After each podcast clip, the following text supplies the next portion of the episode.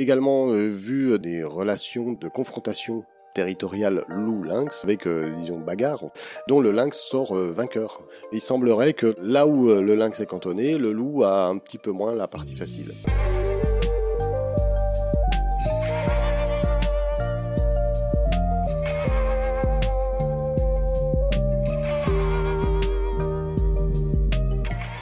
Gilles Moine est passionné de la vie sauvage, et plus spécifiquement du lynx. Il en a recueilli environ 70 en 34 ans, dans son centre Athénas, un centre de soins qu'il a fondé en 1987 dans le Jura. Au XVe siècle encore, le lynx boréal était partout en France, en plaine comme en montagne. Il est d'ailleurs faux de penser que le lynx a toujours été inféodé aux montagnes. Il peut très bien vivre en plaine.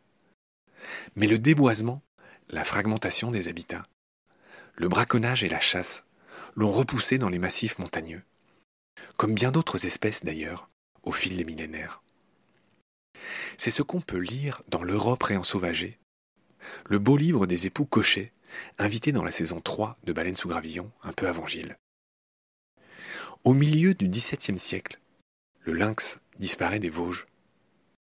À la fin du XIXe, il s'éteint dans le Jura et le Massif central. Le félin résiste un peu plus longtemps dans les Alpes et dans les Pyrénées, avant de s'éteindre autour des années 30. Il n'y a plus de lynx en France jusqu'au début des années 70.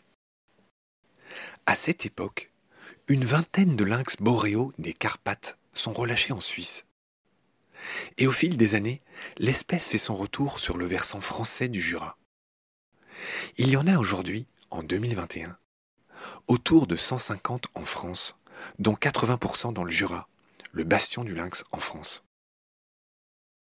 Il y a aussi quelques individus dans les Alpes et les Vosges, après des réintroductions qui ont le plus souvent échoué à cause du braconnage, des accidents de la route et aussi de la consanguinité.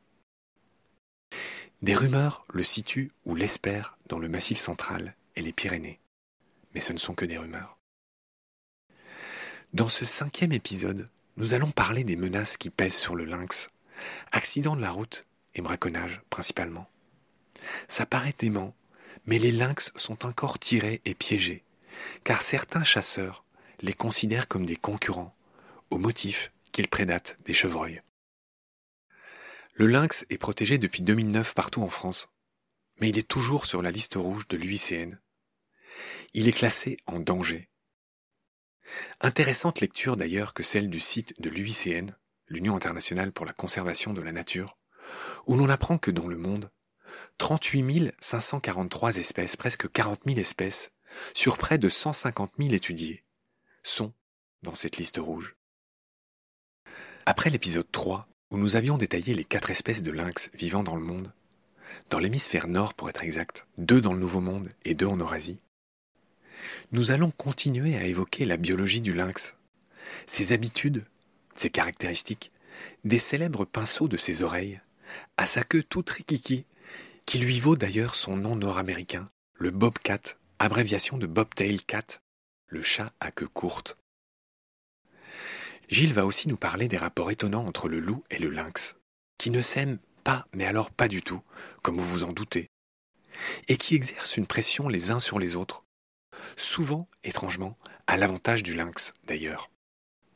Souvenez-vous, nous en avions déjà parlé dans les épisodes dédiés au loup avec Jean-Michel Bertrand. Lynx, qui es-tu? Invisible chasseur de chevreuils. Chapitre 4. C'est parti. Salut Gilles. Salut Marc. Je suis ravi de te retrouver. On parle du lynx. On était rentré la dernière fois dans le vif du sujet. On avait parlé de sa technique de chasse, Mhm. de son excellence au saut, le fait qu'il s'approche très près de sa proie, c'est un des animaux les plus furtifs, les plus discrets qui soit. C'est ça. Un des prédateurs le plus doué en la matière. Je renvoie ceux que ça intéresse à l'épisode précédent. Tu en avais très très bien parlé. On va continuer à parler des caractéristiques du lynx. On n'avait pas fini les égrenés.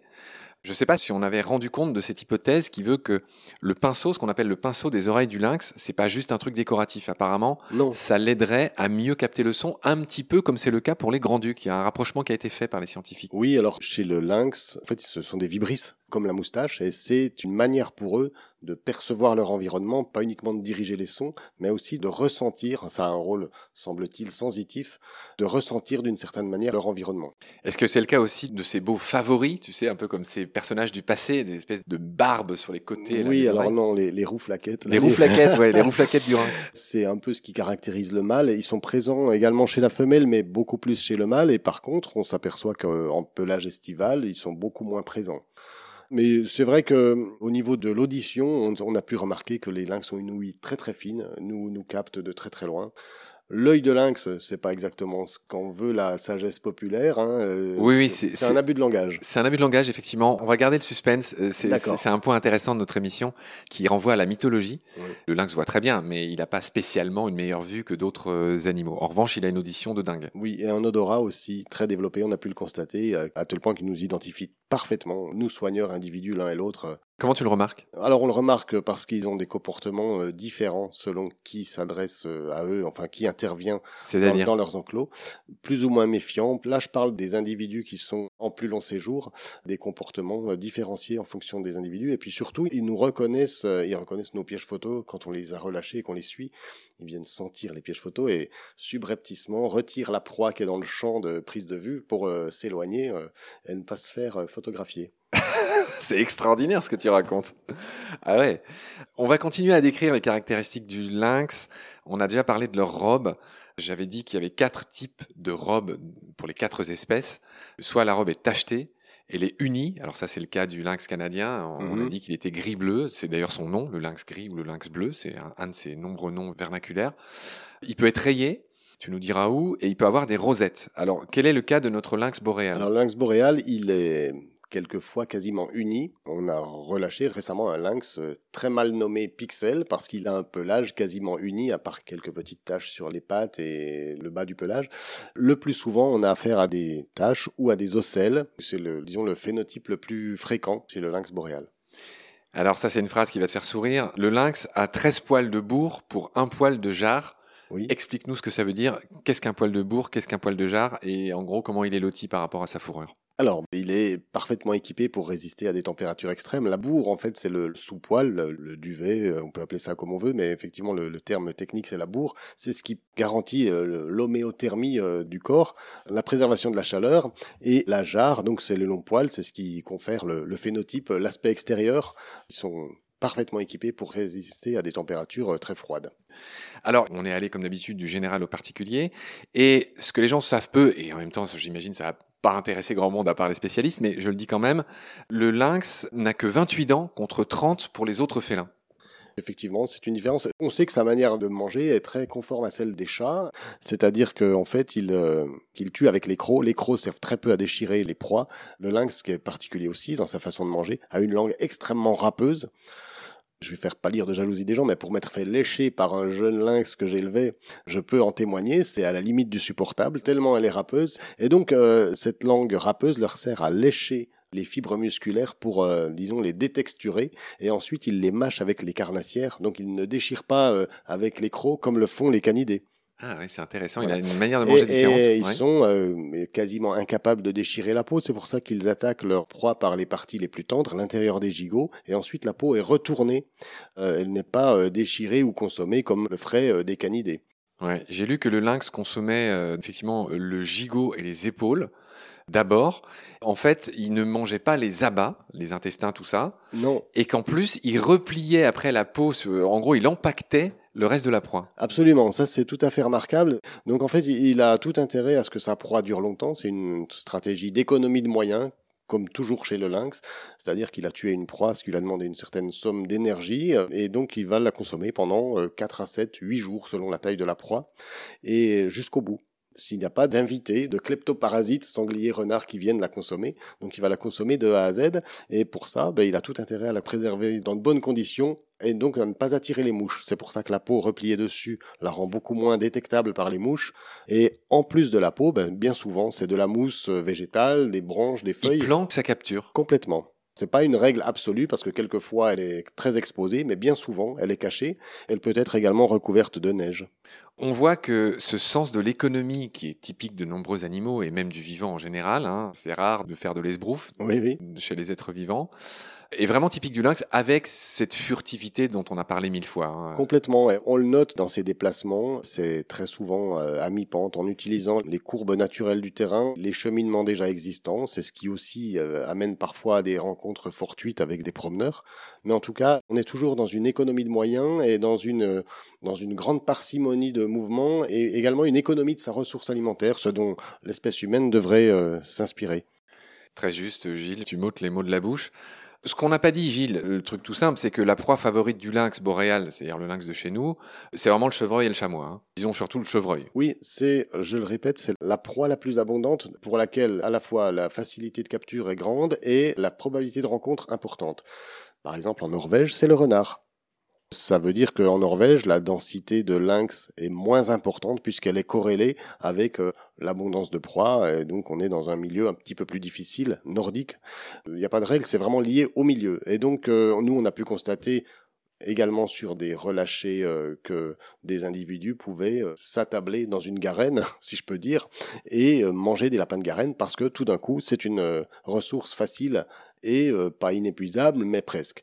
Et par ailleurs, euh, les jeunes, les subadultes qui sont en dispersion, qui sont donc beaucoup plus mobiles et non cantonnés que les adultes, sont amenés à redécouvrir en permanence des nouveaux territoires de chasse et du coup sont confrontés à davantage de petites proies qu'à des ongulés. Ce qui fait que leur régime alimentaire est davantage orienté vers des petites proies et on sait que c'est non pas un chevreuil par semaine chez les subadultes, mais plutôt un chevreuil tous les 15 jours en plus, ils sont moins efficaces à la chasse, ils doivent faire leur apprentissage. Bah, du coup, ils doivent euh, découvrir des nouveaux milieux de chasse et euh, arriver dans des zones où euh, ils vont susciter la méfiance des populations de proie. C'est comme ça que ça marche. C'est-à-dire que le lynx a des territoires saisonniers, il va exploiter hein, pendant un certain temps une zone, et puis dès que les ongulés sont suffisamment méfiants et alertés sur la présence d'un prédateur, bah, ça devient plus difficile. Donc il faut changer d'emplacement. C'est pour cette raison que le lynx se déplace beaucoup, marque son territoire. C'est aussi pour lui une façon de prospecter, de s'assurer de la présence de proie dans certains territoire.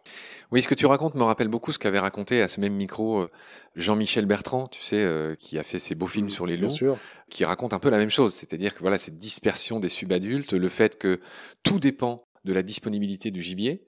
C'est-à-dire que le lynx ne pullulera jamais comme le loup, mais effectivement, si on lui en laisse la possibilité, il a vocation à se disperser. Les adultes ont des territoires, je crois, qui avoisinent les 125 km, c'est ça C'est pareil en France? C'est à peu près ça. Euh, les femelles cantonnées ont un territoire de, en moyenne, 100 à 150 km. Celui des mâles est plutôt de l'ordre de 300 à 400, voire 500 km. Ils chevauchent partiellement celui des femelles, d'une ou plusieurs femelles, ce qui facilite les rencontres au moment du rut. Oui, c'est heureux, on a envie de dire. Donc on a dit que les proies favorites du lynx, en tout cas chez nous, c'était le chevreuil et le chamois, là où il y a des chamois. Les Canadiens, on va pas euh, complètement les oublier. On n'oublie pas qu'un des noms du lynx, c'est le loup cervier. Et mhm. dans ce cervier, on retrouve le mot cerf. Oui. Ça veut dire que, bah, jusqu'à aujourd'hui, au Canada, il y a des lynx qui attaquent des caribous et même des cerfs. Oui, des, oui. Et donc euh, en France, pareil, on l'a un peu oublié, mais un des vieux noms du lynx, c'était le loup cervier. Oui, alors bon, pas vraiment chez nous, le cerf est quand même euh, Trop costaud. Oui, trop costaud. Hein. C'est une taille vraiment conséquente et c'est plutôt à la portée du loup que du lynx. On n'a pas pour l'instant de données de capture de cerfs par le lynx boréal. Par contre, de capture de cerfs de Virginie par le lynx roux. Le bobcat. Le bobcat, ça, ça, je, je l'ai vu. Ont été documentés, oui. Oui, j'ai vu ça, oui, effectivement. Oui, c'est vrai.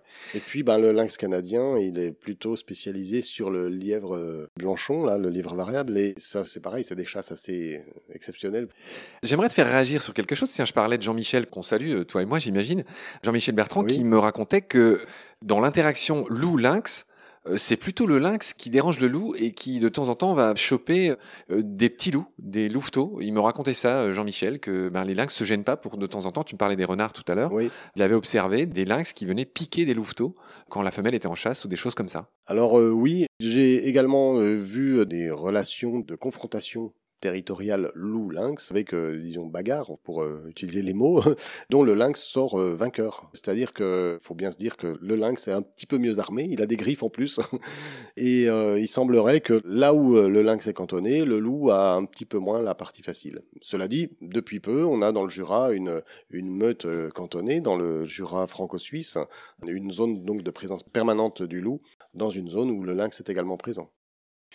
C'est peut-être le moment d'enchaîner sur l'utilité du lynx. Hein. Comme tous les animaux, il a une énorme utilité. Il favorise, quels que soient les pays, quelle que soit la région, quelles que soient les espèces, il favorise la dispersion des hardes. Et ça, c'est important pour la nature. Oui, bien S'il y a trop d'ongulés, bah, c'est ce qu'on a vu dans le Yellowstone. C'est ça, c'est ce que j'allais évoquer. Ça, on a tous cet exemple présent à l'esprit. Et donc, le lynx, c'est un peu ce que j'évoquais tout à l'heure sur l'utilisation de territoires saisonniers, c'est-à-dire que à un moment donné, les espèces proies deviennent plus méfiantes, les hardes éclatent, et donc du coup, on a un effet doublement bénéfique, euh, à la fois une limitation de l'effet de l'abrutissement sur les régénérations forestières, par exemple, et puis un, effet sanitaire parfaitement mesurable euh, sur les hardes d'ongulés, puisque si elles sont moins importantes, on a moins de risques euh, d'effondrement brutal suite à des pathologies particulières.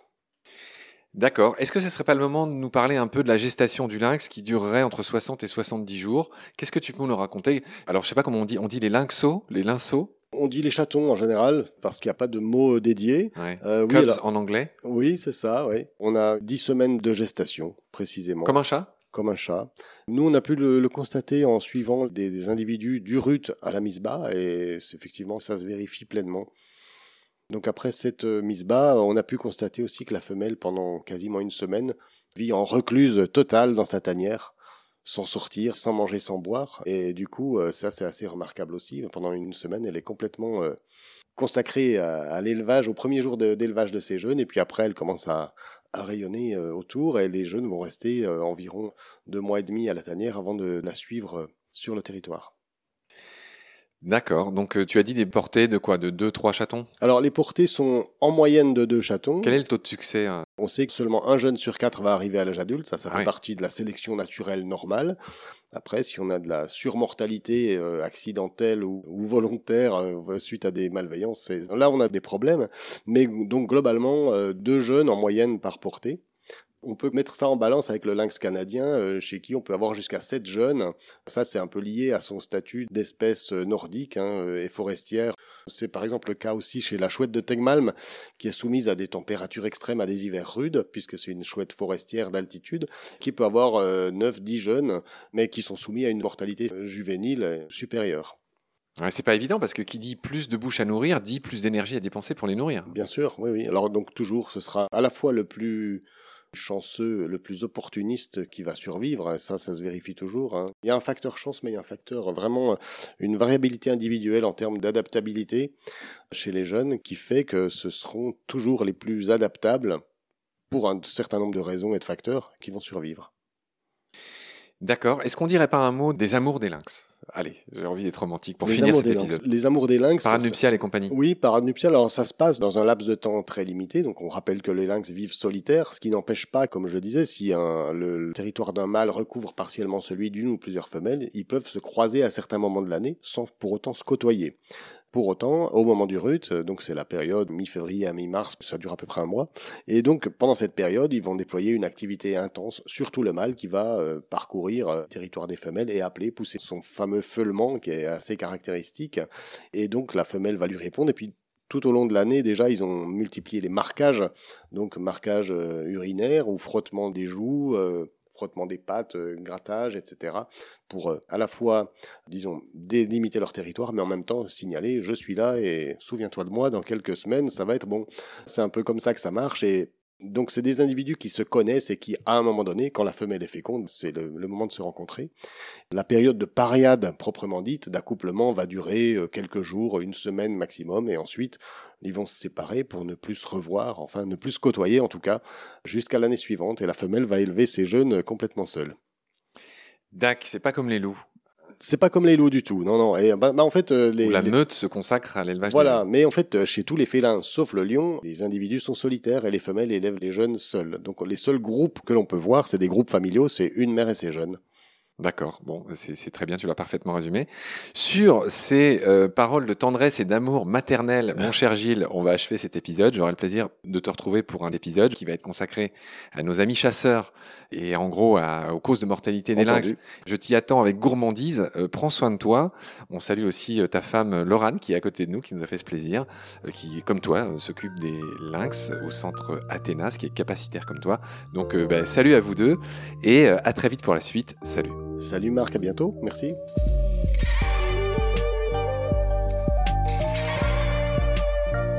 C'est la fin de cet épisode. Merci de l'avoir suivi. Baleine sous gravillon a la chance d'avoir un premier partenaire, Nerven, une entreprise de génie écologique qui partage nos valeurs, celles du respect du vivant. Mais pour continuer, nous avons aussi besoin de votre soutien, qui consiste à s'abonner, à partager le lien de nos podcasts et ou à faire un don sur Helloasso. Grand merci par avance. Je remercie tous mes équipiers pour leur aide précieuse et je vous retrouve bientôt pour de nouveaux épisodes. D'ici là, prenez soin de vous et de ce qu'il y a autour de vous. Merci, à bientôt.